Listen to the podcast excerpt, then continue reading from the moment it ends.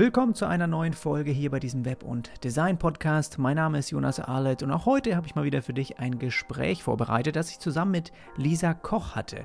Und viele von euch kennen Lisa wahrscheinlich schon, weil sie jetzt nicht, sage ich mal, unaktiv ist da draußen, was ja, Content-Produktion angeht. Sie ist sehr aktiv auf Instagram, hat einen eigenen Podcast, einen eigenen Blog, Newsletter. Alles, was man eigentlich heutzutage so ein bisschen macht, wenn man einfach auch versucht, eben selbstständig mit ne, als in der Freiberuflichkeit eben neue Kunden auch anzuziehen und eben da auch nebenher gleichzeitig auch anderen zu helfen, eben auf nächstes Level zu kommen. Und genau da ist Lisa auch fast gleichzeitig eigentlich mit mir so äh, gestartet, zumindest was den Podcast angeht, weil ich weiß es noch genau, äh, Anfang 2017 war das, da hatten wir dann auch beide anscheinend auch das Gefühl, dass das da noch eine Lücke gab, ja, dass viele kreative ähm, Design-Freelancer und bei mir war es eher so ein bisschen der Webbereich, bei ihr auch viel im, im, im Logo-Design, Branding, Marketing und so weiter. Und das ist einfach so entstanden, dass wir uns da auch mal kontaktiert hatten und dann bis dato eigentlich nie irgendwie die Chance genutzt haben, gegenseitig mal im Podcast aufzutreten oder sich mal ein bisschen, ja, ein paar Fragen zu stellen und das habe ich gedacht, wäre eigentlich dieses Jahr für mich mal ganz passend, da äh, den Anfang zu machen, weil natürlich auch Lisa eine unheimlich tolle Person ist, mit der man auch super locker auch über diese Dinge und Erfahrungen sprechen kann. Und ich war da schon immer so ein bisschen im Hintergrund, habe ich natürlich auch bei ihr das verfolgt, wie das mit dem Take-Off-Day abläuft. Also sie hat einfach einen Tag kreiert, an den, den sie Take-Off-Day nennt, an dem sie wirklich Kunden, eigenen Kunden eben hilft, ein, in acht Stunden zu einem Festpreis eben entweder ein Logo oder eine Website zu erstellen. Und gerade dieser Website-Part ist für mich natürlich unheimlich interessant. Wie macht man das in einem Tag eben eine Website für Kunden zu erstellen? Ist das überhaupt profitabel? Ist das nicht super anstrengend? Was müssen die Kunden da vorbereiten? Wie kann man das alles handeln? Wir gehen da wirklich auch tief in dem Gespräch rein. Was ich sehr, sehr schätze und was ich auch so ein bisschen bewusst machen wollte, ist wirklich bei bestimmten Fragen auch nochmal ja so ein bisschen rein reinbohren, damit man einfach hier auch mal merkt, warum sie bestimmte Entscheidungen getroffen hat. Weil du wirst es im Gespräch erkennen, dass vieles, was Lisa macht oder wie sie auch jetzt als Freelancerin arbeitet, ist komplett entgegengesetzt zu dem, was ich zum Beispiel oder wie ich einfach meine Kundenaufträge handhabe und das ist, finde ich, total okay. Ja? Für, für jeden, glaube ich, gibt es da draußen sehr smarte Lösungen. Man muss sie eben für sich selbst auch so ein bisschen finden. Und ich glaube, dass, so wie Lisa das macht, ist es auch unheimlich attraktiv für sehr, sehr viele Kunden. Aber es wäre zum Beispiel eben nicht einfach mein Businessmodell, wie ich, glaube ich, ja, arbeiten könnte oder wollte. Und sie geht da total drin auf. Und das merkt man auch, finde ich, in dem Gespräch. Und ich hatte da total Spaß, einfach wirklich aus meinen ehrlichen Gedanken heraus auch diese Fragen zu stellen, ja. Also da wirklich auch Dinge, die ich mir schon lange gestellt habe, warum sie das so macht und da hat sie wirklich überall sehr, sehr kluge auch Antworten parat und äh, ich glaube, das ist sehr interessant auch für dich, da einfach von zu lernen, um ein bisschen vielleicht Inspiration für dein eigenes Business noch eben hier und da zu bekommen. Ich habe alles dir auch nochmal verlinkt, über was wir so reden auch in der Podcast-Folge und ja, wünsche dir jetzt einfach viel Spaß und dann freue ich mich über Feedback, ob du Interesse daran hast, auch dass ich noch mehr Kreative auch in den Podcast hier einfach ab und zu mal einlade. Also viel Spaß dabei, wir hören uns.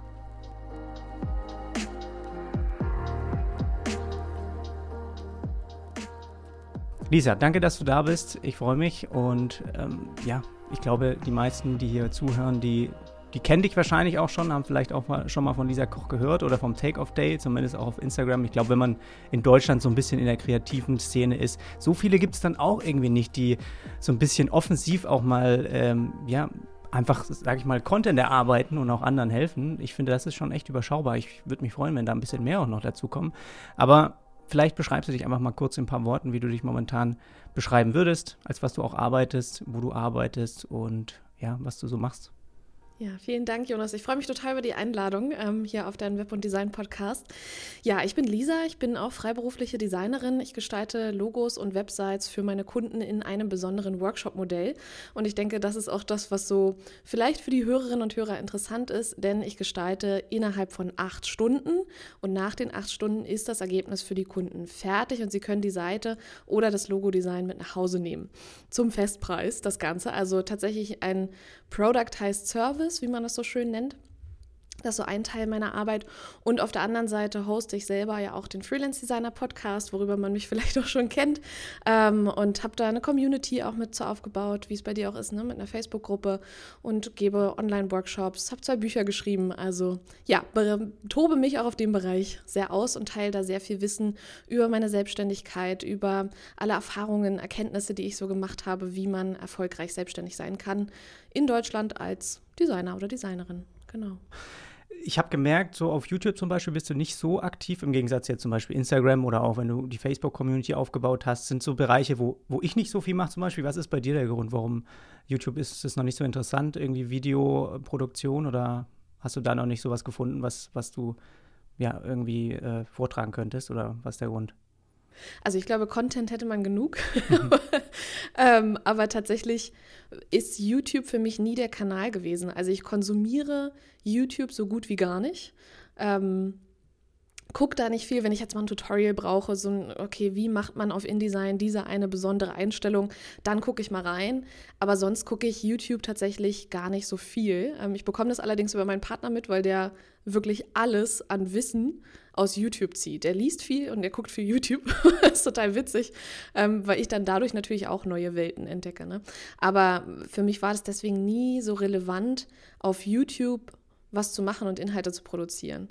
Und auch als ich den Podcast gestartet habe, den Freelance Designer Podcast, sagte ein Freund zu mir, ja Lisa, mach doch YouTube, wieso denn nicht?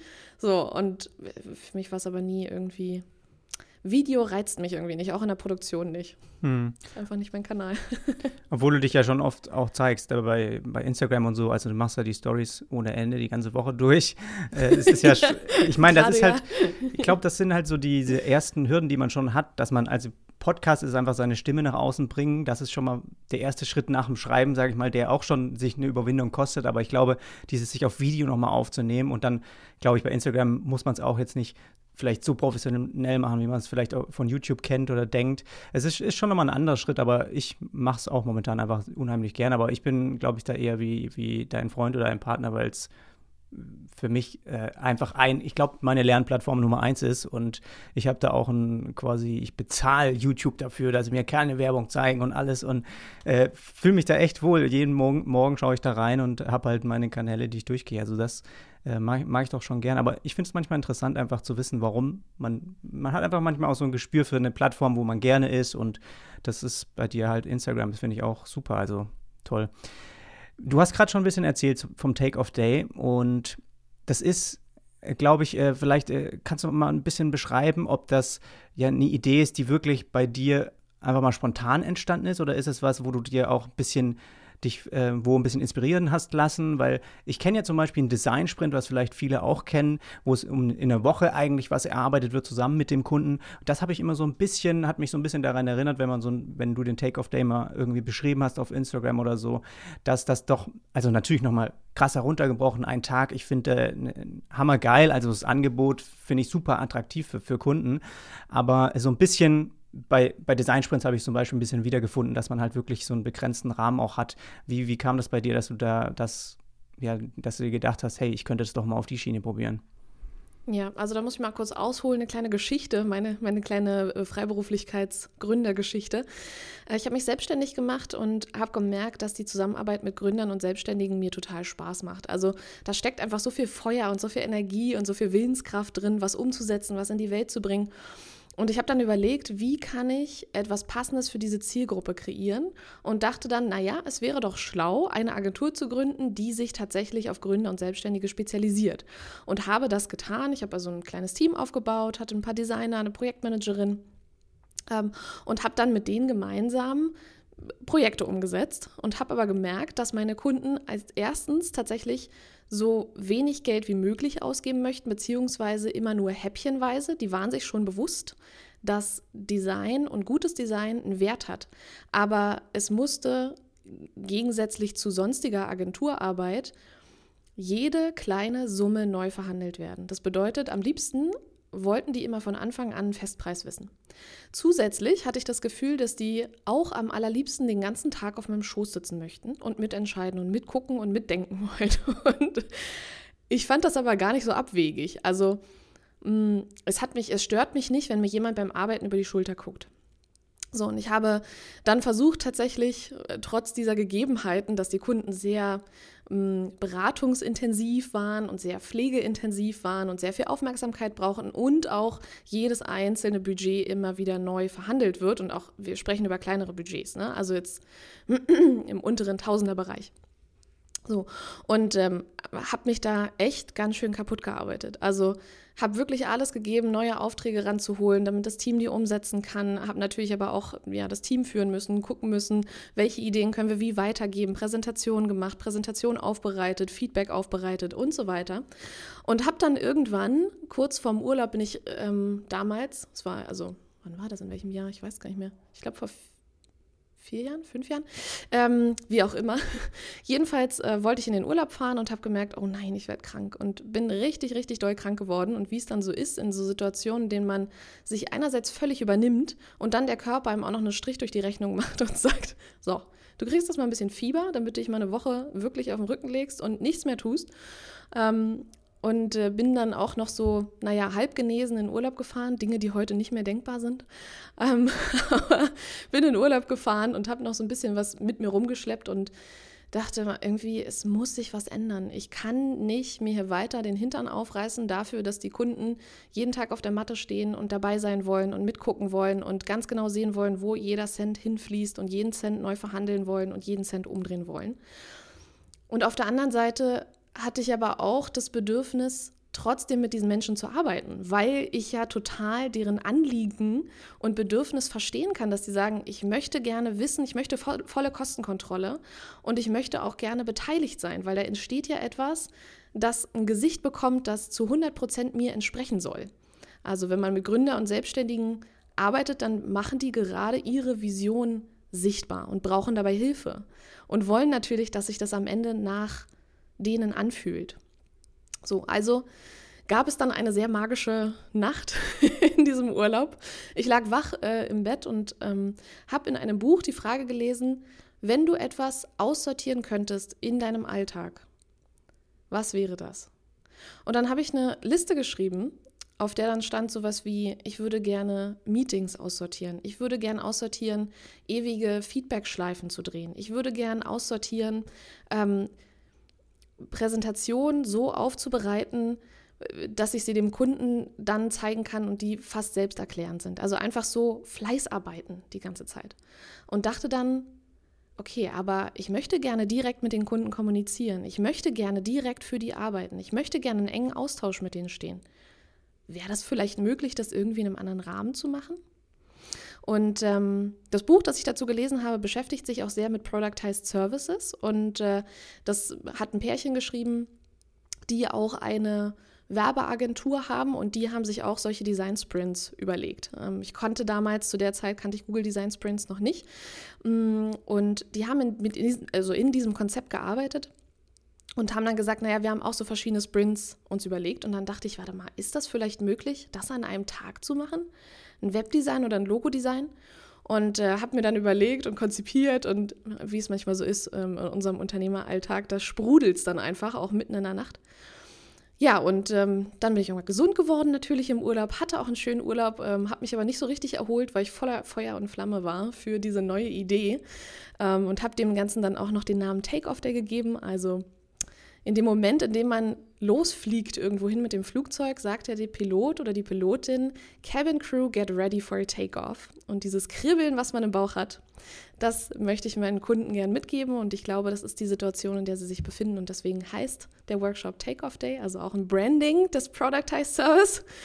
Ja, und dann habe ich das getestet mit ähm, fünf Testkunden und dann habe ich angefangen, das anzubieten. Und seitdem, ich klopfe jetzt nicht auf Holz, aber ich tue so, äh, seitdem läuft das sehr, sehr gut und macht mir total Freude und ist komplett mein Arbeitsmodell. Ja, also es entsteht ein Logodesign inklusive Farben und Schriften an einem Tag, also in acht Stunden, oder ein Webdesign, ähm, ja, auf WordPress-Basis. Genau. Ja. Ja, krass. Ähm, ich würde hier mal am Anfang, glaube ich, schon von meiner Seite aus direkt sagen und dass wir unterscheiden uns in der Hinsicht, glaube ich, komplett. Also wenn ich mir das jetzt gerade auch deine Story angehört habe, bei mir wäre das so, diese Art von Projektanfragen würde ich die bekommen. Das wären für mich die Sachen, die du gerade aufgelistet hast. Ja? Der Kunde möchte irgendwie oder dreht jeden Cent um oder dem ist das Geld so wichtig oder er, ähm, weiß nicht, will unbedingt die ganze Zeit über die Schulter schauen und am, am liebsten eigentlich das, die Website selber machen oder sowas, ja, aber braucht irgendwie doch halt ein bisschen Hilfe.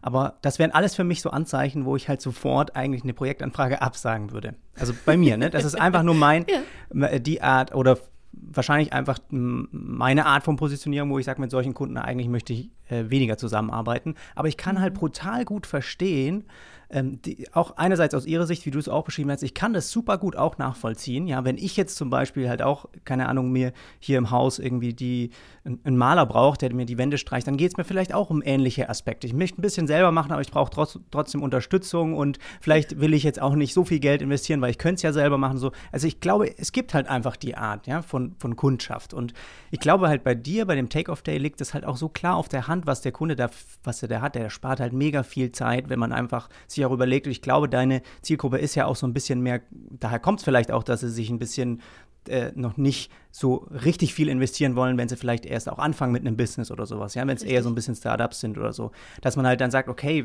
ich meine, wir haben es vielleicht auch selbst äh, schon erlebt, ja, dass man mal was beginnt und dann merkt, okay, es läuft vielleicht doch nicht so gut und äh, dann hat man womöglich schon äh, etliche tausend Euro für ein Logo nur gezahlt, ist vielleicht dann halt auch nicht das erste Wichtigste, was man machen muss oder so.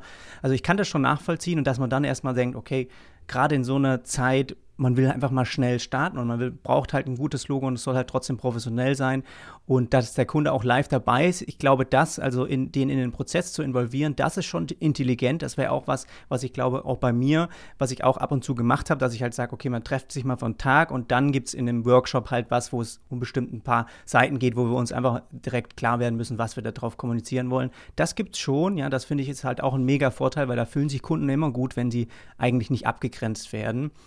Also mhm. auch für dich als Vorbereitung, du kannst es im Prinzip ja, denke ich mal, super gut schon vorstrukturieren. Du kannst jedes Mal wieder ein bisschen optimieren, wenn einer vorbei ist. Was äh, lief nicht so gut, was, dann muss ich vielleicht hier und da noch ein bisschen besser mich vorbereiten, wenn die Kunden oder dass man die mit involviert oder weiß was ich. Also ich glaube, es ist halt mega smart eigentlich auch von deiner Seite, das so zu machen. Ich glaube nur, dass es halt für viele von der Positionierung her auch es, hast du vielleicht auch schon oft gehört, wenn man sich äh, überlegt, eben solche Dinge so, so spitz zu positionieren und so, äh, so genau, dass es dann so ein bisschen schreck, schreckhaft ist oder manche haben einfach Angst, dass wenn sie das Thema Positionierung so ernst nehmen, dass sie sich dann zu arg schließen vor bestimmter Kundschaft oder zu wenig Kundenanfragen bekommen, weil die Positionierung quasi so spitz ist. Weil im Prinzip machst du ja nur, sag ich mal, die, die Website oder das Logo und man könnte sich jetzt vorstellen, okay, du hast dich jetzt, ich weiß nicht wie oft, aber schon 50 Mal mit Kunden getroffen und irgendwie ist es nicht vielleicht auch irgendwie langweilig. Also ist da, ist da noch, was ist es irgendwie noch äh, spannend auch für dich? Ist da jedes Mal was Neues dabei oder ähm, wie denkst du da so drüber? Also es ist zu 100.000 Prozent auch ein zu mir passendes Arbeitsmodell und ich gehe da total drin auf und ähm, ermutige deswegen auch sehr, sehr gerne dazu zu sagen, such dir deine Positionierung und erschaffe deine eigenen Regeln. Also lerne deine Art zu arbeiten kennen und ähm, nutze die, weil dann kommt man so in seine eigene Kraft und das ist ja total cool, die man ja braucht in der kreativen Energie, in der kreativen Arbeit. Ähm, und wir dürfen eigene Regeln machen und was ich im Prozess auch gemerkt habe, ist, dass Kunden das überhaupt nicht abschreckt, dass ich sage, nein, ich arbeite nur an einem Tag und ich biete auch nur Logo-Design und Webdesign an. Das macht natürlich in der Positionierung dass die Customer Lifetime Value, also die Zeit, die ein Kunde mit mir verbringt, genau zwei Tage beträgt, maximal. Ja, also manchmal kommen die vielleicht noch, wenn sie die Website nochmal aktualisieren wollen oder so, aber sonst gebe ich sie nach dem Prozess und nach der Zusammenarbeit weiter an Kolleginnen und Kollegen, die äh, einfach langfristig dann solche Kunden betreuen. das ist aber auch völlig fein für mich. Mm, aber ich habe gemerkt, dass Kunden da total froh drüber sind, wenn man die an die Hand nimmt und sagt, so sind meine Regeln, so ist der Prozess, so ist der Ablauf, jetzt passiert das, dann passiert das, dann passiert das. Und ich vergleiche das immer gern auch oder versuche mal so Empathie zu erzeugen habe ich selber auch in meinem Podcast schon mal erzählt, ähm, wenn man jetzt zum Beispiel zum Zahnarzt geht, ja, und denkt, oh Gott, was tut der heute mit mir? Hilfe, Hilfe, Hilfe. Und der dann sagt, so, jetzt machen wir das und jetzt machen wir das, jetzt wird es kurz kalt, ähm, einmal bitte ausspülen. Ne? So, und dann, man, man fühlt sich geführt, man hat das Gefühl, okay, es kommt jetzt nicht auf einmal ein blöder Schmerz oder so. Also man weiß, worauf man sich einlässt und gewinnt dadurch Vertrauen und fühlt sich total gut geführt und total gut begleitet im Prozess. Und so ein, ein Designprozess ist für uns was total geübt ist, wir haben ein Gefühl dafür, wir wissen, wie das alles abläuft, wir wissen, wann was passiert, wir wissen, wie das ganze Ding technisch funktioniert und wenn nicht, dann lesen wir es uns halt an, aber wir, grundsätzlich können wir damit. Aber unsere Kunden wissen halt gar nicht, wie das funktioniert. Und da ist natürlich, also 10 sind 10.000 Fragezeichen. Investiere ich mein Geld jetzt in die richtige Richtung? Egal, wie groß das Unternehmen ist, das einen beauftragt, ja, aber wir vertrauen ja erstmal Referenzen oder dem ersten Eindruck von einem Mensch und geben dem dann Geld und wetten quasi drauf, dass es was wird und hoffen, ähm, dass es tatsächlich was wird. Ja. Aber ähm, ich glaube, eine spitze Positionierung hilft ganz grundsätzlich dabei, dass man die richtigen Kunden findet und auch noch mehr Erfüllung in der eigenen Arbeit findet. Und je spitzer die Positionierung ist, desto klarer sind die Kunden, die zu einem kommen und desto mehr können die auch ganz genau sagen, an wen sie einen weiterempfehlen können. Das bedeutet, ne, je klarer ich weiß, für wen ich arbeite, desto klarer wird es auch meinen Kunden sein. Mhm. Und desto mehr Empfehlungen kann ich dann auch gezielt bekommen. Mhm. Ist es bei dir nicht manchmal so, dass du dann denkst, okay, also der Preis ist ja auch fest und dann, da kommen wir nachher noch zu, warum es genau dieser Preis ist und hast du wahrscheinlich einfach ein Gefühl auch ein bisschen für entwickelt. Aber ich denke mir manchmal so, okay, ist es jetzt für mich, wenn wir gerade mal, du sagst auch Kunden anziehen und Kunden bekommen, ist es für dich nicht auch manchmal so, dass du denkst, okay, wenn ich, also im Prinzip verschließt du dich ja mit der Positionierung für Kunden, die, sage ich mal, vielleicht 20.000 Euro für eine Website zahlen würden. Ja, und für mich ist dann so die Frage, okay, find, ist es für mich einfacher, einen Kunde zu finden, den ich, sage ich mal, für den ich in zwei Monaten eine Website baue, für die er 20.000 Euro zahlt? Oder ist es für mich einf einfacher, sage ich mal, bei deinem ungefähren Preis zehn Kunden zu finden, die mit mir halt diesen Take-off-Day zwei Monate lang machen, verteilt? Was ist halt mehr Anstrengung oder was ist, was ist äh, für mich vielleicht angenehmer, ja? Oder wo sehe ich einfach mehr Möglichkeiten und so? Denkst du da manchmal drüber nach oder ist es halt einfach es ist einfach, hat, fühlt sich einfach momentan gut an, dass du so, so arbeitest. Ja. Nee, ehrlich gesagt, äh, die Motivation kommt nicht aus dem Geld. Und das ist mir gerade auch nochmal deutlich geworden. Ich habe große Freude daran, an einem Tag ähm, 1790 oder 2170 Euro zu verdienen. Ähm, das sind die Preise für die Take-Off-Days, fürs Logo und fürs Webdesign. Ähm, das macht natürlich total Freude aus der unternehmerischen, wirtschaftlichen Perspektive. Ähm, aber es geht mir im ersten Schritt nicht ums Geld, sondern es geht mir darum, dass ich gerne so effizient und smart wie möglich mit meinen Kunden zusammenarbeite und dass die in den allermeisten Fällen sowieso gesagt haben, können wir bitte so schnell wie möglich das umsetzen? Ich brauche nichts Perfektes, sondern ich brauche etwas, mit dem ich losgehen kann. Und das entspricht, denke ich, auch meiner Art zu gestalten. Ich bin niemand, der nochmal und nochmal und nochmal und nochmal das Projekt anfasst und dabei glücklicher wird. Ich kann das natürlich. Aber irgendwann sieht man den Wald vor lauter Bäumen nicht, beziehungsweise geht es mir so. Ähm, irgendwann muss ich einen Schlussstrich ziehen und einen Schlusspunkt finden. Und ich funktioniere besser in dem Moment, in dem ich mich gegenseitig mit dem Kunden im Schlagabtausch befinde, als wenn ich immer wieder für mich ähm, im stillen Kämmerlein mir Sachen überlege und die dann präsentiere das ist nicht meine Art zu arbeiten. Und ich habe auch lange Zeit gedacht, ich wäre eine schlechte Designerin, weil ich eben nicht 10.000 Korrekturschleifen drehen möchte, auch wenn das sogar aus wirtschaftlicher Perspektive das Allerschlauste wäre.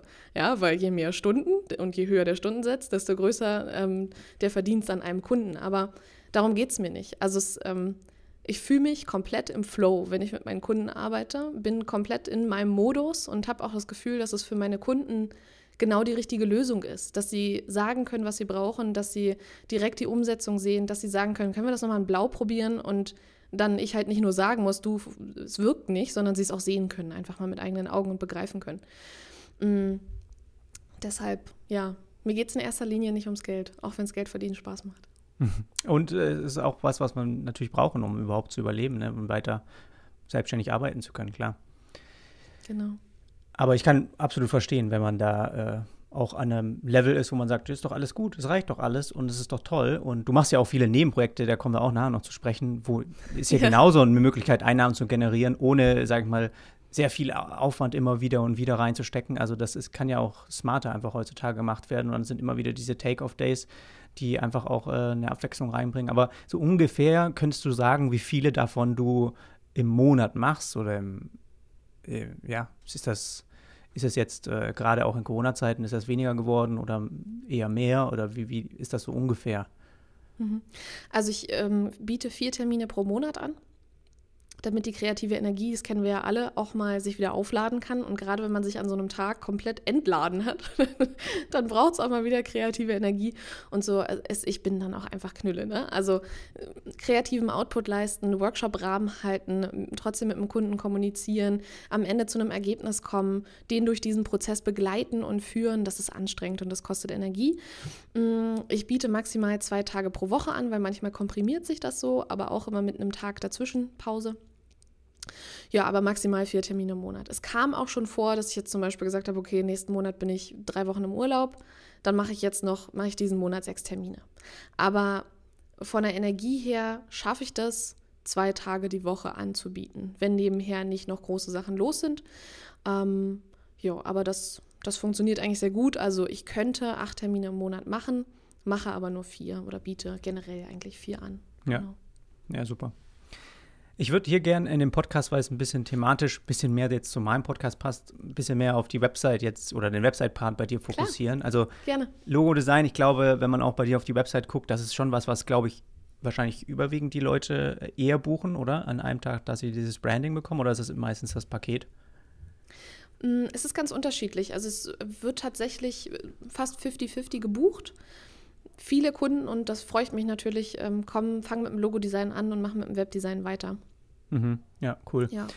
Also erstmal muss ich ein Lob auf jeden Fall auch für die, für die Website oder wie das da dir präsentiert wird, wenn ich jetzt als Kunde da drauf gehe auf deine Website, ich finde, ich werde so gut abgeholt. Also da, ich würde da echt eine, würde ich ganz gerne ähm, einige Zuhörerinnen und Zuhörer einfach mal, dass sie sich das anschauen, weil im Prinzip diese ganzen Fragen, die man hat als Kunde und man weiß, wenn man mit Kunden zusammenarbeitet, dass sie auch, wenn man ins erste Telefonat geht oder so, dass sie ähnliche Sachen auch wieder stellen, dass du im Prinzip genau die Sachen schon ja beantwortest. Und ich selbst würde ich jetzt irgendwie ein Logo bauen. Ich bin auch kein Logo-Designer, aber würde ich jetzt für irgendeine Aktion irgendwie was brauchen oder so, ich würde mich da total abgeholt fühlen, weil du halt einfach beschreibst, ne, was es überhaupt, das alles so komprimiert ist. Ein Workshop-Tag, acht Stunden. Man hat, finde ich, super gut aufgelistet, was da alles enthalten ist. Da weiß man einfach sofort Bescheid.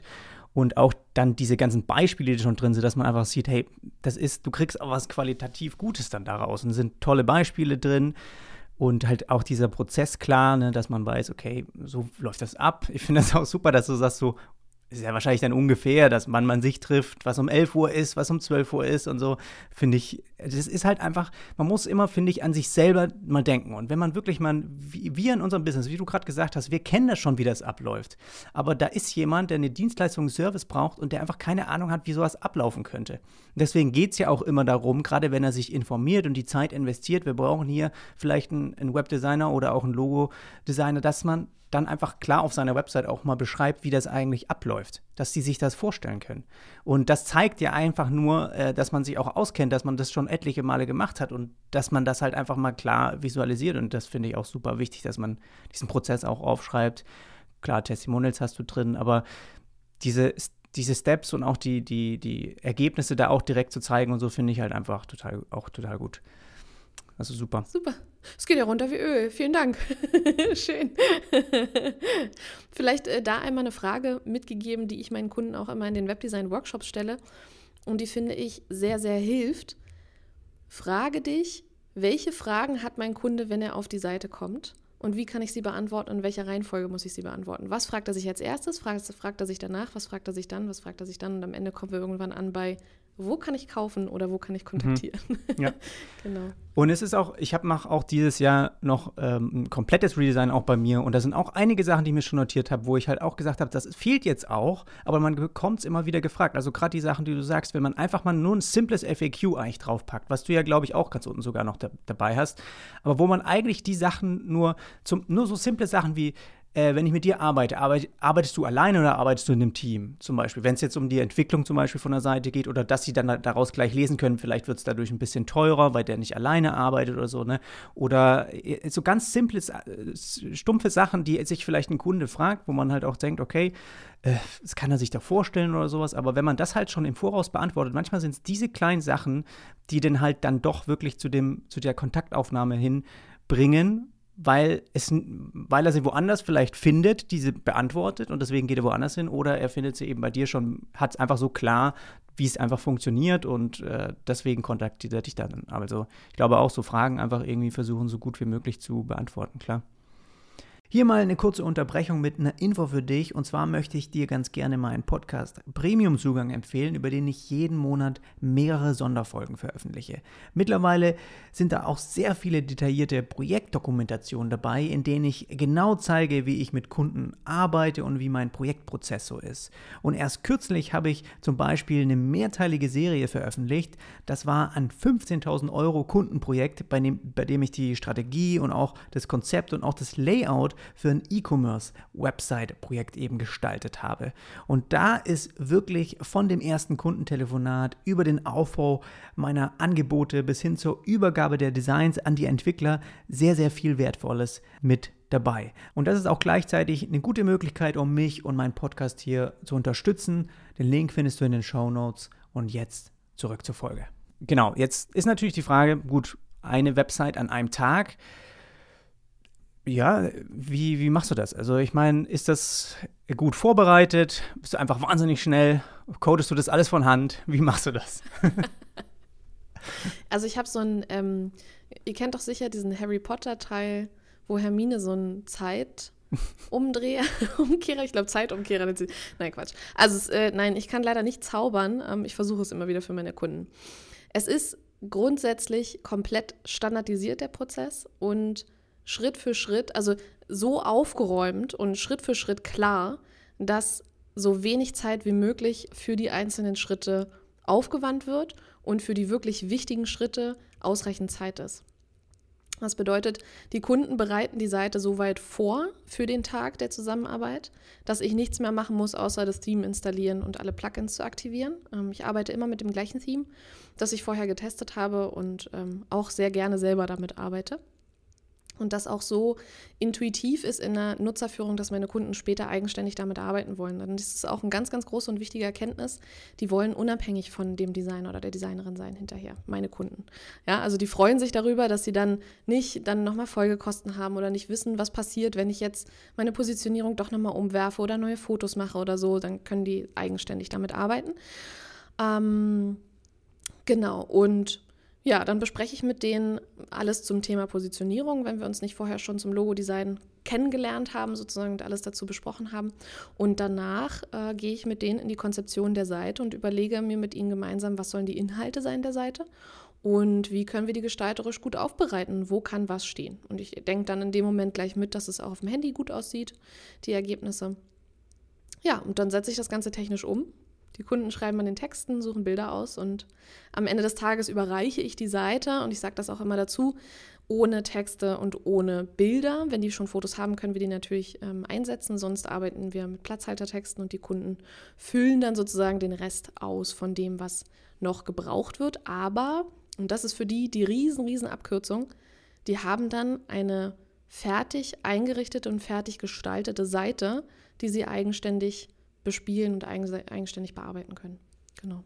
Für viele ist es ja auch einfach nur eigentlich eine Website, eine, eine, Kommunikation nach außen hin, dass man einfach Informationen hat, die der Seitenbesucher braucht und deswegen kommt er auf die Seite. Es geht ja nicht immer darum, irgendwie die nächste Apple-Website zu bauen oder so. Ja, man will ja hier, die, die meisten Kunden brauchen wirklich ja Inhalte, die irgendwie kommuniziert werden und das kann natürlich, wenn man mehr Zeit hat, vielleicht auf eine schönere Art sein und man kann es ein bisschen mehr umschmücken, aber am Ende sind es ja viele Inhalte, die einfach kommuniziert werden müssen. Deswegen ist das wahrscheinlich halt auch ein Angebot, das für die meisten einfach auch, muss man ehrlich sagen, super gut funktioniert. Aber was ist jetzt der Grund, also warum sie jetzt zum Beispiel dann zu dir kommen oder weil ich, ich habe zum Beispiel, wenn ich mal Anfragen habe für oder auch Bekannte oder sowas, ne, die auch zu mir kommen und sagen, Jonas, kannst du uns hier nicht helfen? Und ich sehe eigentlich schon, dass die sich meinen Service nicht leisten können oder ich mit denen einfach nicht arbeiten möchte, ja, dass ich die dann super oft ähm, eigentlich zum Beispiel zu Squarespace oder sowas weiterleite. Sag, hey, eigentlich könnt ihr dahin, das ist im Prinzip genau das, was ihr braucht. Ihr pflegt eure Inhalte da ein und könnt wahrscheinlich per Klick einfach die Seite online äh, starten, veröffentlichen und los geht's. Also es geht wahrscheinlich viel einfacher, wie äh, wenn die das alles mit mir erarbeiten müssten oder sowas, ja. Also für manche ist genau das eigentlich die, so die Lösung. Aber bei dir ist es ja schon so, dass das im Prinzip äh, auch ein Weg sein könnte. Ne? Man könnte ja auch sagen, gut, du hast jetzt auch, ist es ja im Prinzip auch, du bist jetzt halt einfach mit einem Theme vertraut, mit WordPress vertraut. Aber äh, warum machen die Kunden das nicht? Also hast du das schon mal überlegt? Warum? Ja, auf jeden Fall. Also habe ich auch drüber nachgedacht. Und es gibt auch Kunden, ähm, die natürlich genau an dieser Entscheidung stehen und ich berate sie dann dazu, sollten sie es alleine machen oder nicht. Meine Kunden, und deswegen auch mal Positionierung, ne? Positionierung, Positionierung. Meine Kunden wollen die Abkürzung. Die wollen nicht sich da zwei Tage einarbeiten, dann ein bisschen was ausprobieren, dann liegt es wieder drei Monate. Die wollen heute für morgen eine Lösung mit der sie losgehen können und mit der sie professionell sichtbar sind. Und, das gehört auch mit dazu, die Zielgruppe ist nicht designaffin. Die brauchen eine Unterstützung. Die können nicht aussuchen, was sieht gut aus. Die können nicht, haben da kein Gefühl für. Und sie wissen auch nicht, welche Inhalte muss ich überhaupt draufpacken.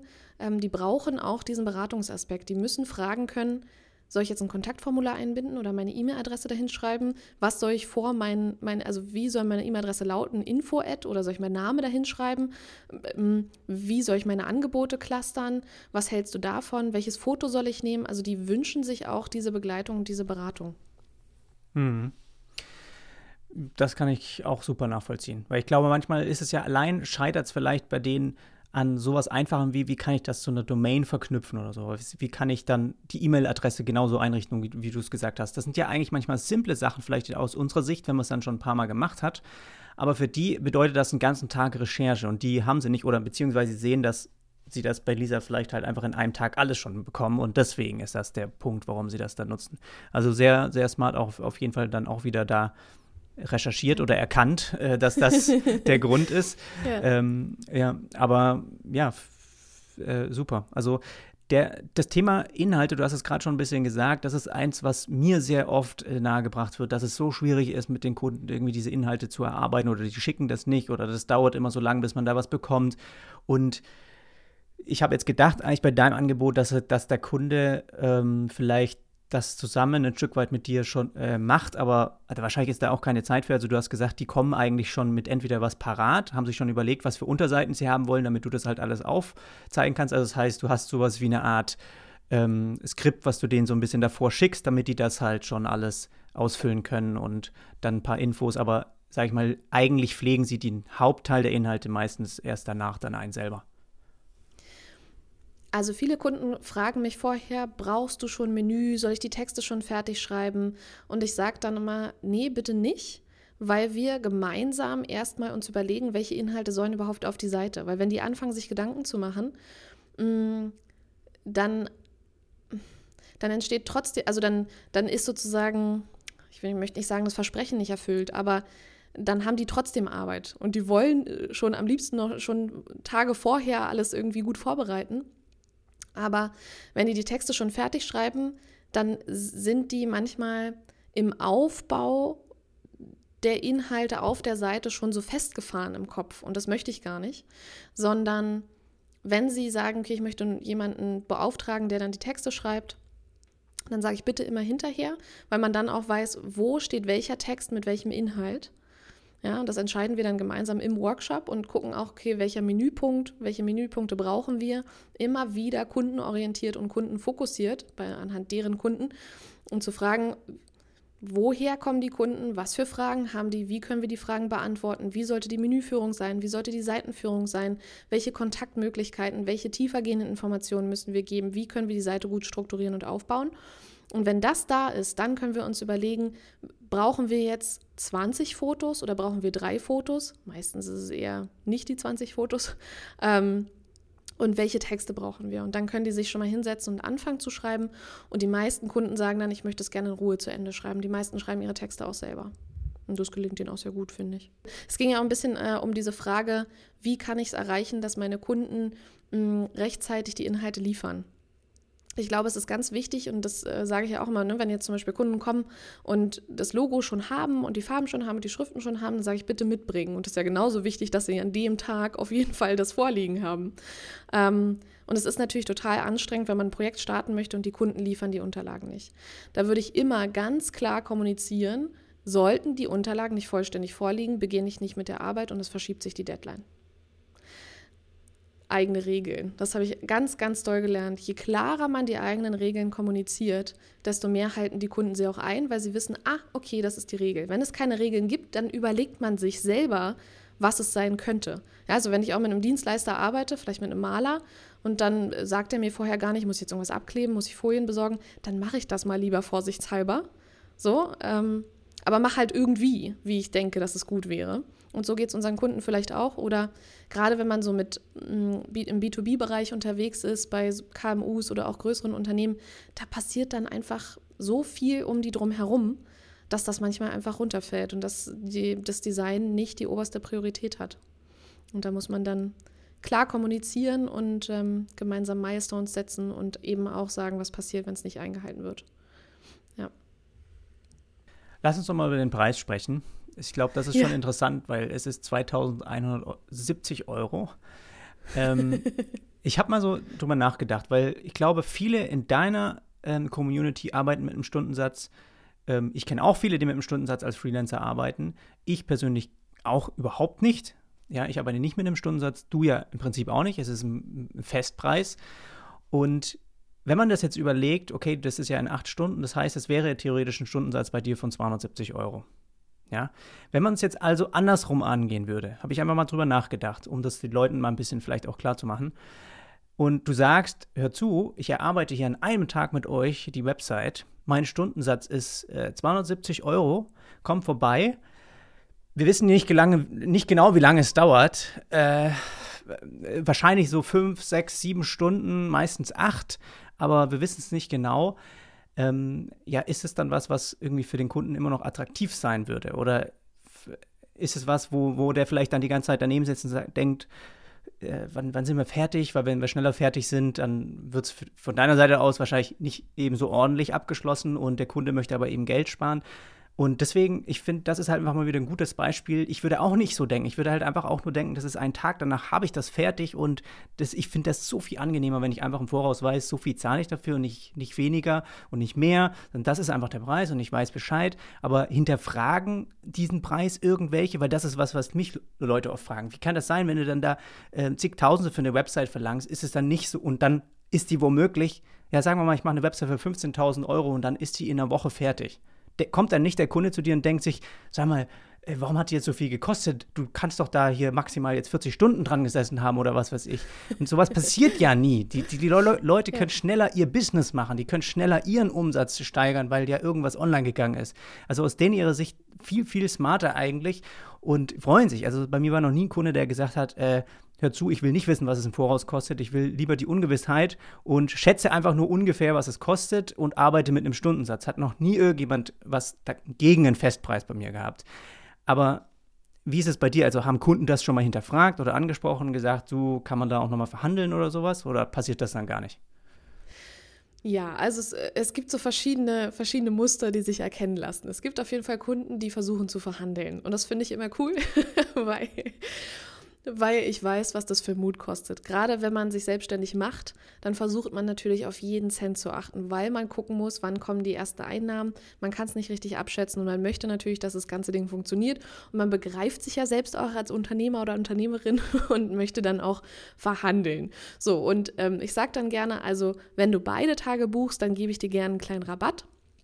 Und hier Achtung, großer Tipp, nicht eine Prozentzahl nennen, weil Prozentzahlen von großen Zahlen sind, wirken immer klein. Ja, also wenn ich jetzt sage, gut, ich gebe dir 150 Euro Rabatt, dann klingt das viel größer, als wenn ich sage, ich gebe dir 5% Rabatt. Mhm. So, ähm, auch wenn jetzt die Zahlen nicht ganz miteinander stimmen. Ne? Aber eine Summe zu nennen, ist mhm. greifbarer als eine Prozentzahl zu nennen, wenn man im Rabatt, mit dem Rabatt arbeitet. Mm, das mache ich in Ausnahmefällen und auch nur nach Bauchgefühl. So, ähm, ich würde aber meinen Kunden auf keinen Fall einen zusätzlichen Tag verkaufen, nur damit sie dann ihren Rabatt kriegen, also nur damit so eine Verhandlung stattgefunden hat. Ich äh, berate immer ehrlich und sage, okay, ich, du brauchst es oder du brauchst es nicht oder ich glaube, du brauchst es erst in einem halben Jahr. Lass uns dann nochmal sprechen. Ich bin da immer sehr ehrlich so. Aber wenn sie versuchen zu verhandeln, manchmal gehe ich drauf ein, manchmal gehe ich nicht drauf ein. Ähm, dann gibt es Kunden, die sagen, das finde ich auch witzig und das zeigt, wie wenig Gespür sie dafür haben. Die sagen, schaffen wir nicht eine Website und ein Logo an einem Tag? und ich denke mal, was? Wie? Es ist schon ziemlich schnell. ja. Es, hm. Nein, leider nicht. Tut mir leid, das geht nicht. Ähm, aber es, also es, es, passiert tatsächlich öfter, dass ich das gefragt werde und das ist einfach ein schönes Zeichen dafür, dass sie nicht so richtig ein Gefühl dafür haben, wie lange sowas dauert. Und die versuchen dann natürlich zu gucken, ja, kann man nicht irgendwie am Vormittag dieses und kann man am Vormittag oder Nachmittag dann jenes. Das geht nicht, den Zahn ziehe ich den dann. Und das ist dann aber auch okay für die. Mm, was manchmal kommt, ist, wie ich soll mir da einen ganzen Tag für Zeit nehmen. Und dann äh, versuche ich den deutlich zu machen, naja, wenn wir sonst in der regulären Zusammenarbeit wären, dann ist das am Ende mehr Zeitinvest von deiner Seite als acht Stunden. das ist auch cool. Ähm, ja, und manche Kunden sagen aber auch ganz offen und ehrlich, und das finde ich super, und dazu rege ich auch immer an, dass man offen drüber spricht. Ähm, zum Beispiel sowas wie, naja, ich bekomme, ich habe jetzt gerade meinen Job gekündigt ähm, und ich bekomme dann Arbeitslosengeld oder ähm, wurde gekündigt, sozusagen, wir haben uns geeinigt oder ich bekomme eine Abfindung oder so. Und ähm, das geht dann erst in zwei Monaten los und ab da würde ich dann gerne einen Termin buchen. Jetzt gerade kann ich es mir noch nicht leisten. Oder auch zu Corona-Zeiten, das hattest du vorhin ja auch angesprochen, also im ersten, in der ersten Welle habe ich dann gesagt, gut, wir machen einfach auch Ratenzahlung.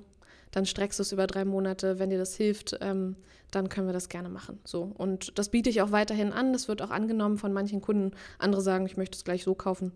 Ähm, ja, genau.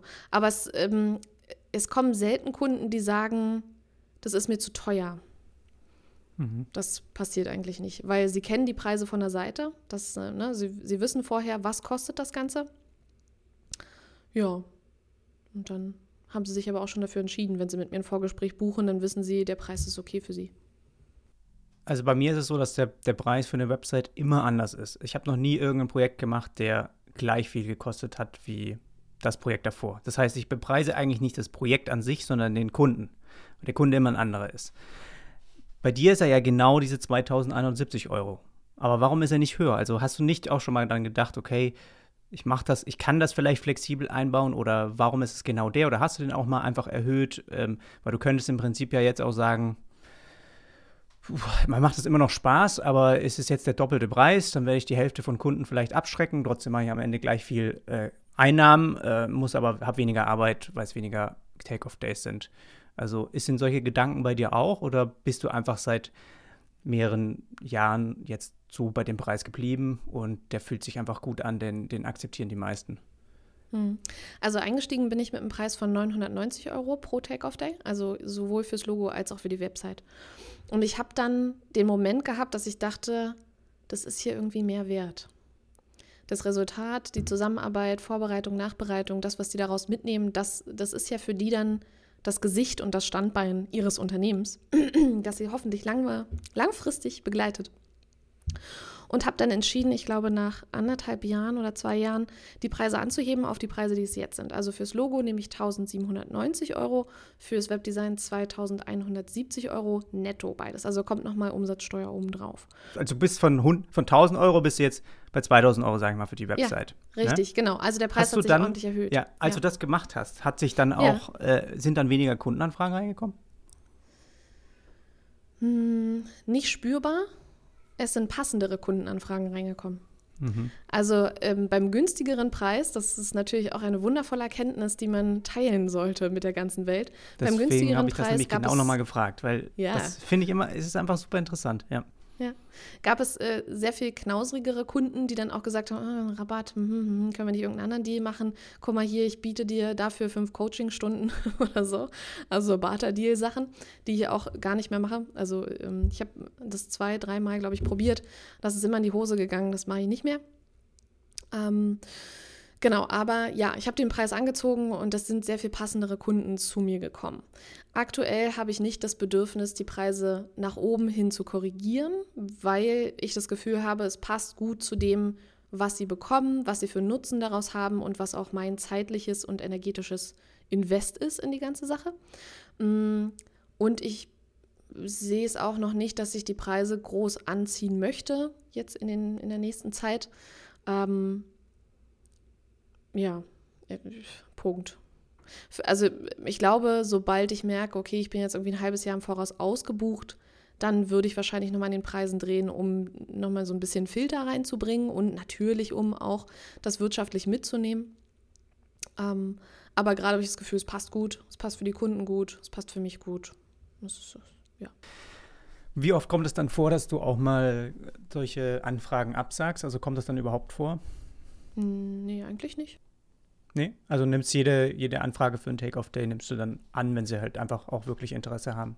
Ist jetzt nicht so wie beim, ich gucke halt auch meistens dann bei der Anfrage, okay, ist das ein Kunde, mit dem ich auch gerne arbeiten möchte, sage ich mal, in dem Business-Bereich oder so, ist das für mich auch interessant, wenn ich das dann in meinem Portfolio zeige. Aber bei dir ist es ja im Prinzip komplett breit gefächert. Ähm, die Positionierung ist also nicht so in der, im, im Kundensegment, sondern eigentlich einfach nur in der Dienstleistung selber, wie, wie schmal die halt ist. Also nimmst eigentlich dann jede Projektanfrage auch an und gibt da jetzt keine äh, Kunden, wo du sagst, äh, nee, in dem Bereich möchte ich, also gibt es wahrscheinlich immer, aber hast bisher jetzt nicht viel irgendwie abgesagt. Ja, also meine Kunden definieren sich durch die Unternehmensgröße, sind nämlich ganz oft einfach selbstständige Gründer, Solopreneure sozusagen, Alleinunternehmer. Mm, meistens sind es Berater, Dienstleister, alles so aus der Richtung und gar nicht so sehr thematisch. Und ich finde das auch total toll, weil ähm, immer wieder neue Themen kommen, an denen ich mich abarbeiten kann. Das macht total, total Freude, gerade im Logodesign. Das ist natürlich großartig, dass man da auch verschiedene Themen, in verschiedene Themen eintauchen kann, verschiedene Themen durchdenken kann. Das macht total Freude, ja. Cool. Gut. Ich habe gesehen, und viele andere wissen es auch, dass du auch nebenbei noch ein paar Sachen vertreibst und mittlerweile glaube ich, also ich habe letztens mal auf, bin ich auf eine Seite gekommen, ich glaube auch bei Elopage war das. Da habe ich auch meinen Online-Kurs jetzt gehostet, deswegen äh, habe ich das dann gleich erkannt, dass da ziemlich viele schon, weiß ich was ich, E-Books, Online-Kurse, Online-Workshops und jetzt hast du ein Buch auch rausgebracht. Ähm, wie, wie, wie, wie hat das angefangen und ist das jetzt vom Umsatz her, sage ich mal, interessant für dich geworden, dass du auch sagst, okay, Take-Off-Days macht mir immer noch super Spaß, aber prozentual ist das für mich schon ähm, auch relevant für die Zukunft oder du versuchst das mehr auszubauen? Also ist das irgendwie bei dir momentan so, so ein Thema? Also bei mir persönlich ist es momentan ein Thema, deswegen frage ich einfach mal nach, wie das bei dir so ist, ob du da einfach eine Zukunft auch siehst in diesen ganzen digitalen Produkten. Ja, also angefangen hat die ganze Sache damit, dass ich ähm, in Berlin wohne und arbeite und als ich mich selbstständig gemacht habe, eine einzige freiberufliche Designerin kannte. Ich habe zu der Zeit auch in einem Unternehmen gearbeitet. Ähm, ich habe in der Nähe von Berlin studiert. Ich habe hier eigentlich einen großen Freundesbekanntenkreis, aber ich kannte eine einzige andere Designerin, die selbstständig gearbeitet hat und habe sie mit all meinen Fragen belagert und dachte, mein Gott, die Arme. Äh, sie hat mir sehr viel Rede und Antwort gestanden und mich sehr begleitet, ne, durch so Fragen wie, was mache ich in mein Portfolio, was ist mein Stundensatz, wie schreibe ich eigentlich eine Rechnung, wie schreibe ich ein Angebot. Und diese ganzen Fragen ähm, und diese ganzen Unsicherheiten hat sie mich so durchbegleitet. Und ähm, ich habe mich gefragt, warum gibt es eigentlich keine gute Anlaufstelle? An dem man das mal gesammelt für uns Designerinnen und Designer zum Thema Selbstständigkeit finden kann.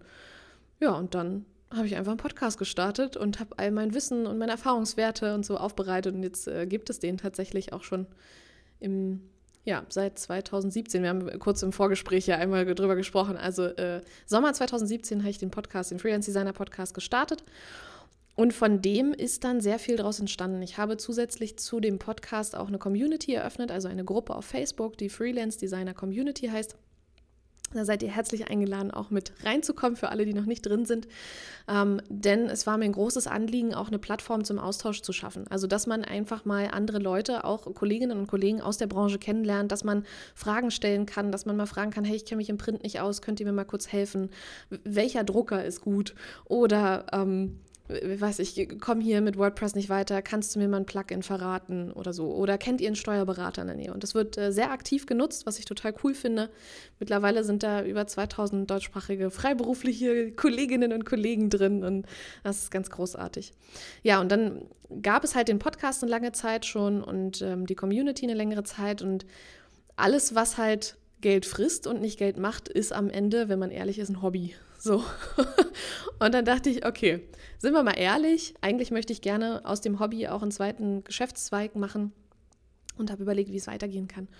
Und ähm, habe dann verschiedene Sachen angeboten. Ich habe als erstes ein Buch geschrieben. Das erste Buch, ähm, das heißt Selbstständig durchstarten als Designer und beschäftigt sich so mit der Vorbereitung, wie man in die Selbstständigkeit als Gestalter starten kann. Also alles, was muss ich beim Finanzamt anmelden? Wie ist das ganze Ding mit der Künstlersozialkasse?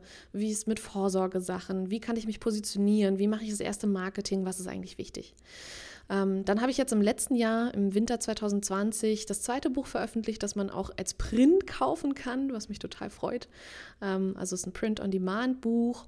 Ja, und da geht es um das erste Jahr in der Selbstständigkeit. Und es ist so metaphorisch aufgeteilt in die Monate eines Jahres und in jedem Monatsthema sozusagen gibt es einen Themenschwerpunkt. Und um dieses Buch zu begleiten, host oder also veranstalte ich gerade eine Online-Workshop-Reihe und es gibt jeden Monat einen Online-Workshop oder ein Expertengespräch oder Expertinnengespräch, mm, um dieses Monatsthema aus dem Buch zu vertiefen. Ja, und dann gibt es noch einen Online-Kurs, das ist so die Produktpalette, die so entstanden ist. Also nach und nach ist immer mehr gekommen ähm, und ich möchte das auch gerne noch weiter ausbauen. Rein finanziell wirtschaftlich ist das natürlich nicht mein Hauptstandbein. Also die Take-Off-Days ähm, sind so mein, mein Hauptsteckenpferd und das ist auch völlig in Ordnung. Mm, ich überlege natürlich und habe Ideen, wie ich das im Freelance Designer Club, also die Dachmarke über dem ganzen Podcast, Community, Büchern und so weiter, wie ich das weiter ausbauen kann und habe da auch schon Ideen. Aber grundsätzlich geht es mir darum, die Mission zu erfüllen, die da ist, mein Wissen weiterzugeben, meine Erfahrungswerte zu teilen und andere Kolleginnen und Kollegen in dem Start in die Selbstständigkeit zu begleiten und auch so die erst durch die ersten zwei Jahre. Bis sie dann ihre eigenen Erfahrungen haben, sich sicher fühlen und ähm, cool in der Selbstständigkeit arbeiten können oder in ihrem Modell, das sie sich wünschen. Genau, ähm, ja, Mal sehen. Ja, und Online-Angebote denke ich aber, es ist auf jeden Fall sehr, sehr relevant. Was mhm. hast du denn geplant? Also ich meine, du hast jetzt einen Online-Kurs veröffentlicht. Mhm. Gibt es denn schon, kannst du schon verraten, wie es weitergehen soll? Ich habe halt einfach drüber nachgedacht, weil der ist im November 2020 rausgekommen und der ist schon gut angelaufen. Jetzt, ich glaube, andere haben wesentlich bessere Starts wahrscheinlich als mit Online-Kursen hingehauen, wie ich das jetzt gemacht habe. Aber es war halt einfach nur so ein, so ein Ding, das ich schon lange machen wollte und ich habe es dann gemacht und dann ist es auch letztes Jahr noch an den Start gegangen und ich habe doch gemerkt, wie gut das, wie krass gut sowas funktionieren kann. Auch ja. in, in, im Vergleich zu der, äh, zu dem, wenn man auch mal ehrlich ist, wenn man halt jahrelang auch äh, irgendwie für Kunden Webseiten baut und ja, die, das ist einfach auch angenehm, finde ich, immer mal ein bisschen was anderes zu machen. Und dieser Online-Kurs oder auch gerade diese ganzen Webflow-Tutorials, die ich dann halt noch dazu mache auf, auf YouTube und sowas, das macht mir einfach so mega Spaß. Und wenn man dann halt merkt, das, das kaufen auch Leute, dann habe ich schon darüber nachgedacht, so, okay, warte mal, also das sind schon ein paar tausend Euro im Monat, die da reinkommen durch den Online-Kurs. Und dann habe ich so gedacht, okay, das ist, das kommt nicht an das ran, was man mit Kundenaufträgen generiert, aber wäre es möglich, dieses Jahr vielleicht einfach mal zu sagen, ich mache mal halb halb. Ich mache einfach mal Versuche, auch wenn es nicht genau so ist, aber einfach mal ein halbes Jahr mich nur auf so Nebensachen zu fokussieren und zu gucken, dass ich einfach diese Tutorials weitermache, dass ich einfach mehr in diesen Content-Produktion einsteige, habe auch geplant, mich halt mehr mit anderen auszutauschen, wie es mit dir jetzt der Fall ist, einfach mehr das zu machen und einfach mal im Jahr nur noch so zwei, drei Website-Projekte. Cool. Und das ist das, was ich jetzt dieses Jahr geplant habe, was ich auch bisher äh, funktioniert. Aber man weiß natürlich auch nicht, okay, wie, inwieweit jetzt der, der Online-Kurs hat, das hat halt am Anfang immer so das Hoch, ne? Und dann wissen es irgendwie alle, die dir so ein bisschen folgen und dann musst du so ein bisschen schauen, wie sind die nächsten Marketingstrategien, dass du ein bisschen neue Leute auch mit drauf aufmerksam werden. Und das sind so auch meine nächsten Schritte. Und da ist halt klar, dass das halt, da kann man sich nicht so richtig gut drauf fokussieren, wenn ich halt weiterhin die ganze Zeit eigentlich die, die Aufträge für Kunden mache. Und deswegen habe ich gesagt, okay, ich ähm, wechsle das sozusagen ab, mache halt auch einfach mal, habe kein ungutes Gefühl, wenn ich jetzt mal einen Monat, zwei Monate einfach nur gar keinen Kundenauftrag mache, sondern einfach nur, äh, sage ich mal, ganz normal den Podcast weiter, jede Woche meine YouTube-Tutorials und so, einfach dann schauen, okay, wie entwickelt sich das? Weil was ich halt sehen kann, sobald ich online was veröffentliche, sobald ein neues Tutorial rausgeht, kommt quasi wieder ein Verkauf rein von, von dem Online-Kurs. Und auch wenn es nur einer ist, aber man muss halt immer mal so ein bisschen schauen, das hat also wieder irgendjemanden dazu bewegt. Ich habe die genaue Verknüpfung zu irgendeinem YouTube-Video nicht, aber man merkt es doch. Man merkt es doch, dass dann halt das irgendwie wieder anscheinend neue Leute erreicht. Und ähm, also ich könnte mir schon vorstellen, dass, dass das dass ich das halt ein bisschen mehr mache. Und ich meine, du hast jetzt schon wesentlich mehr auch gemacht mit den ganzen, auch mal so kleinere Produkte, was glaube ich auch ziemlich smart ist, dass man einfach mal so kleinere Sachen sich überlegt. Aber es ist halt heutzutage auch einfach, wird einem ja echt super einfach gemacht. Und ich äh, ja, wollte da schon auch versuchen, das noch ein bisschen mehr noch zu machen, ja. Ich finde das ähm, eine großartige Idee und ich glaube, es ist auch für alle Zuhörerinnen und Hörer wenn ihr euch dafür interessiert. Ähm, ich denke, es ist eine wundervolle Zweitmöglichkeit, sich auszutoben. Und ein Anfang zu finden, bietet immer die Frage, was ist so an kleinteiliger Arbeit, die viele anfragen und wo ich nicht persönlich dabei sein muss. Also Online-Kurse haben ja die Magie des Selbstlernens. Und auch an Unternehmen könnte man sowas gut verkaufen. Ja, und es gibt ja ganz viele wunderbare Geschäftsmodelle oder so auch mh, Online-Kursmodelle, die man sich mal anschauen kann, ähm, in denen man sich Inspiration holen kann einfach. Also in welchen Anwendungsfällen denn jetzt so ein Online-Kurs Sinn macht oder ein anderes digitales Produkt Sinn macht. Aber ich denke, es ist eine wundervolle Einkommensquelle, die wir auf jeden Fall mitdenken können, weil ne, dieses typische Zeit gegen Geld, wie man so schön sagt, wegfällt. Auch wenn man sehr gerne Zeit gegen Geld tauscht, ist natürlich schön, wenn zusätzlich auch noch was anderes reinkommt und die Mission erfüllt wird, wie bei mir. Ich freue mich immer riesig, wenn ich sehe, ein Buch wurde verkauft, weil dann ist es wieder ein weiterer Kollege oder eine Kollegin, die in die Selbstständigkeit startet und das freut mich total. Ähm, und ich würde da gerne einen Buchtipp mitgeben, nämlich von Smart Business Concepts, die Buchreihe. Es gibt äh, viele verschiedene Bücher die Produkttreppe ist so eins, ähm, das ich sehr, sehr gut finde, aber ich glaube, für den Start lohnt sich, das Buch heißt Die Zeit der smarten Experten. Vielleicht kannst du das auch mit in die Shownotes tun, aber mhm. für alle, die sich da interessieren für so schlaue Geschäftsmodelle, auch vor allem für Solopreneure, also Einzelunternehmer, ähm, da ist das, glaube ich, eine gute Anlaufstelle. Können sich da mal umgucken. Ja, und dein Buch natürlich. Verlinken natürlich. wir natürlich auch. ja, sehr gern. okay, le letzte Frage von meiner Seite auch eher auch so ein bisschen ein persönliches Ding, aber mhm. ich war jetzt fast ein Jahr lang nicht mehr auf Instagram aktiv, hatte auch letztes Jahr einfach meinen Fokus dann auf anderen Bereichen und hat mir auch irgendwie gut getan. Also es ist jetzt nicht so, dass irgendwas schlechter geworden ist dadurch. Aber ich habe doch gemerkt, okay, gerade mit solchen Sachen wie Online-Produkte auch vielleicht äh, vertreiben, ist es doch sinnvoll, natürlich die sozialen Netzwerke auch wieder mitzunutzen. Und du hast mir netterweise auch jetzt noch mal eine ähm, virtuelle Assistentin noch mal empfohlen, mit der war ich jetzt auch schon in Kontakt. Mir ging es eigentlich darum, dass ich jetzt nicht unbedingt da so viel Zeit reinstecke und ich weiß, äh, davor habe ich es ja auch noch ein bisschen intensiver gemacht. Auch bevor Theo jetzt hier bei uns äh, da war, da habe ich auch mehr Zeit auf Social Media verbracht. Und mir ist eher jetzt wichtiger, wie dass ich halt auf Instagram die ganze Zeit irgendwie noch äh, poste. Und ich glaube, Unterstützung ist da eh gut, aber hast du, ich meine, du machst da noch total viel. Hast du da vielleicht für mich auch so ein bisschen, hast du noch Tipps, wo, was du gerade merkst, was echt gut funktioniert, auch gerade vielleicht in Bezug mal auf so ein äh, Buch ähm, oder Marketing oder ja, einfach so ein bisschen was, wo du denkst, okay, da, dafür nutzt du Instagram gerade noch richtig gern oder kann man es noch echt gut einsetzen? Ja, also ich kann natürlich nicht für alle Content-Marketing-Kanäle sprechen. Also jetzt äh, YouTube, ne, bin ich so ein bisschen raus, aber im Pod, also ich bin sehr aktiv, ich schreibe Newsletter regelmäßig, ich bin sehr regelmäßig auf Instagram.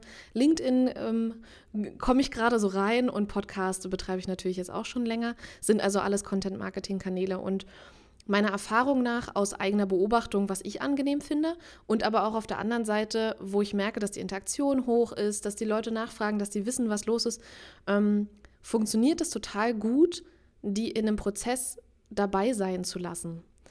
Also nicht einfach zu sagen, Überraschung, ich habe ein Buch geschrieben, wer möchte es haben, sondern zu erzählen, hey, ich habe mir überlegt, ich möchte gerne ein Buch schreiben.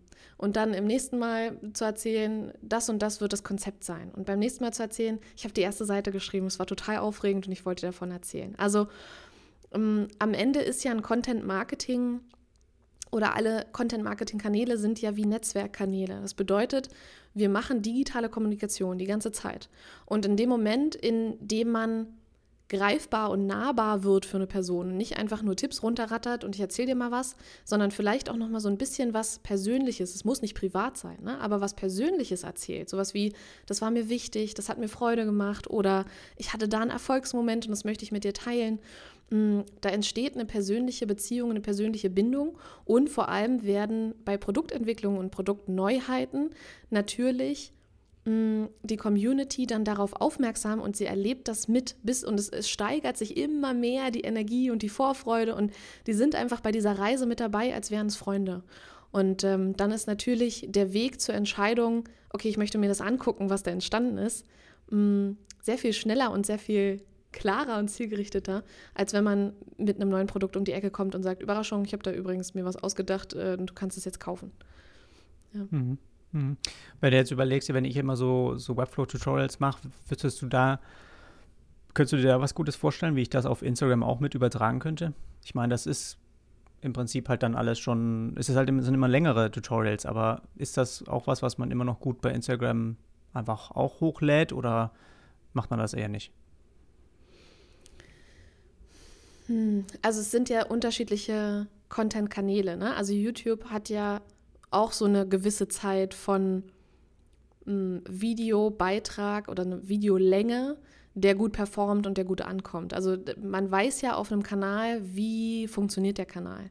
Und ne, da ist natürlich das auf einen anderen Kanal auch mitzubringen, absolut eine Transferleistung, die irgendwie gemacht werden muss. Und mh, hm, die große Hürde ist ja, wenn man die Person auf einem Kanal hat die auf den anderen zu bringen, weil dein Ziel wäre ja im Grunde, die Leute, die auf Instagram sind, zu YouTube zu bringen und dort deine Videos konsumieren zu lassen. Mm, und ich glaube, das ist das Schwierige. Also, warum sollten sie das überhaupt tun? Wenn sie lieber auf Instagram unterwegs sind, gib ihnen Content, der auf Instagram funktioniert. Und nicht, das ne, ist so ein bisschen wie, man kennt es von anderen Kanälen oder von, von ähm, Profilen. Sie sagen, ja, ich habe hier einen Blogartikel geschrieben, äh, komm jetzt auf meinen Blog. Man macht das nie. Und das ist schade. Aber trotzdem hast du ja ganz, ganz viel wertvollen Inhalt zu teilen und ähm, hast sicher ganz viel wertvollen Inhalt auf YouTube schon da. Und da ja, müsste man entweder gucken, wie mache ich es zugänglich oder wie gebe ich eine Möglichkeit, dass die Leute dann Anreiz, dass sie auf YouTube kommen. Ja, also postet man, weiß nicht, Videoanschnitte, die eine Minute lang sind oder ein Zusammenschnitt oder so mm, und sagt dann, mehr findest du auf YouTube. Aber auch da, es gibt halt nur einen klickbaren Link den dann jede Woche zu aktualisieren, dann passt es wieder nicht zum Posting. Also man muss gucken, wie man es schafft, dass äh, die Leute dann auf die, auf die Plattform kommen. Aber ganz grundsätzlich, wenn du gerne YouTube machst und da Freude hast an der Plattform, warum nicht einfach Vollgas auf der Plattform? Hm. Also warum noch ein anderer Kanal? Weil die Leute, die auf Instagram sind, die wollen vielleicht auch einfach auf Instagram bleiben. Hm. Ja, ich glaube auch, dass man, äh, und gerade zu dem Tipp, was du ja davor gegeben hast, wäre das vielleicht übertragen bei solchen Sachen eher die, er, die Erarbeitung von diesem Tutorial auch ein bisschen mit, sage ich mal, zu dokumentieren, vielleicht in den Stories oder so, dass man, weil ich habe auch heute wieder eins aufgenommen und im Prinzip der Weg dahin, das erstmal zu recherchieren, wie ich das baue, was, was jemand gerne von mir sehen wollte, wie man das baut, weil er es selbst nicht konnte, das hat mir auch Probleme gezeigt oder scheiße, so ja. geht's nicht und dann hat man nochmal anders probiert. Im Prinzip könnte man diese, diese kleinen Steps, bis das dann da ist, ja auch schon damit aufnehmen. Ähm, also das wäre was, was ich mir mal vielleicht noch äh, merken könnte, was ich damit reinnehme. Aber klar, ich fühle mich vielleicht momentan einfach in einem anderen Kanal wohler, aber irgendwie denke ich halt, okay, wenn man dahin will, sich wirklich online Produkte auch zu vertreiben, dann ist es tendenziell vielleicht eher nicht so gut, sich irgendeiner Plattform einfach komplett äh, zu verschließen, weil definitiv da ja auch viele dabei sind, die sich jetzt für das Thema Webflow zum Beispiel interessieren oder Webdesign. Ja, die sind natürlich auch auf Instagram. Also da gibt es ja auch eine Menge und ähm, dass man dann das halt irgendwie gar nicht nutzt, weiß ich nicht halt, ob das so gut wäre, aber. Gut, das könnte ich jetzt andersrum auch mal die Frage stellen. Ähm, ich mache kein YouTube, sollte ich? Ich glaube. Ja, ich habe mich das schon gefragt, als, als ich jetzt ein bisschen recherchiert habe, auch nochmal auf deiner Website, dass ja im Prinzip halt schon diese ganzen auch Workshop-Gedanken, auch diese ganzen ja, Sachen, die du da jetzt aufgenommen hast, da sind ja schon auch immer kleine Teile dabei, wo ich mir super gut vorstellen kann, dass du halt auch mal vor der Kamera, vor einem Whiteboard stehst und dann irgendwas erklärst und das geht dann fünf Minuten und dann ist es fertig. Also ich glaube, das könnte schon nur echt gut funktionieren. Es reizt mich einfach nicht und ich mache mich da auch nicht verrückt. Was ich gemerkt habe, ist, dass es ganz wichtig ist, eine, eine Möglichkeit zu haben, die unabhängig vom Algorithmus funktioniert. Das ist für mich der Newsletter, mhm. ähm, in den ich auch immer versuche, den ich versuche immer anzupreisen. Der da heißt Freelance Designer Magazin. Mhm. Subscribed alle. ähm, Und der ist auch wöchentlich oder was? Nee, der kommt einmal im Monat. Und was ist da dann eine Zusammenfassung drin oder ist das einfach? Nee, also es, ähm, es, gibt, es gibt so ein bisschen Update ähm, was es auf dem Podcast gab ähm, oder was in der Community gab, wenn da spannende Sachen passiert sind. Ich erzähle mhm. aber auch persönliche Sachen, also sowas wie, hey, ich habe ein neues Projekt vor und das und das möchte ich gerne machen. Ähm, gebe Tipps, Buchtipps, alles, was so, was so wichtig ist. Äh, zusätzlich er ist ja auch ein Content-Kanal, genau. Und in dem Moment, in dem man dann eben tatsächlich ein neues Produkt veröffentlicht, kann man gezielt in jedes einzelne Postfach mit der E-Mail-Adresse reinkommen und sagen, guck mal, es ist jetzt da. Ja. Und das hat für mich sehr, sehr gut funktioniert. Hm. Nee, nee, Newsletter finde ich ist auch immer noch, also sollte man nicht äh, weglassen. Finde ich immer noch zu coole nutzen echt viele, also tragen sich immer noch viele ein, muss man schon sagen. Ja. Ja, super, Lisa. Du, wir haben schon einige Minuten gesprochen und ich finde für mich coole Insights, gute Hinterfragungen dabei, die du natürlich gut beantwortest oder deine Gründe hast, warum du es so machst, wie du es machst, finde ich echt cool. Und das war so ein bisschen, ja, heute, für heute, glaube ich, mal ein schönes Thema, um das mal so zu betrachten, wie man an einem Tag auch eine Website erstellen kann, sich so positionieren, finde ich super. Und ähm, dann schauen wir mal, ob wir uns dann nochmal im Podcast treffen, vielleicht nochmal ein bisschen mehr über das Buch reden. Sehr gerne. ich komme gerne wieder. Ja. ja, und ihr werdet äh, den Jonas auch gerne, werdet ihn auch auf meinem Podcast hören können. Ich habe ja auch schon zurück eingeladen. Dann werden wir dann mal ein bisschen intensiver über Jonas Arbeit sprechen. Genau. Also fühlt euch auch herzlich eingeladen, dann die Folge zu hören. Ich verlinke alles zu dir in den Show Notes. Ja. Und dann sage ich erstmal schönes Wochenende und bis zum nächsten Mal. Gleichfalls. Vielen Dank. Tschüss. Ciao.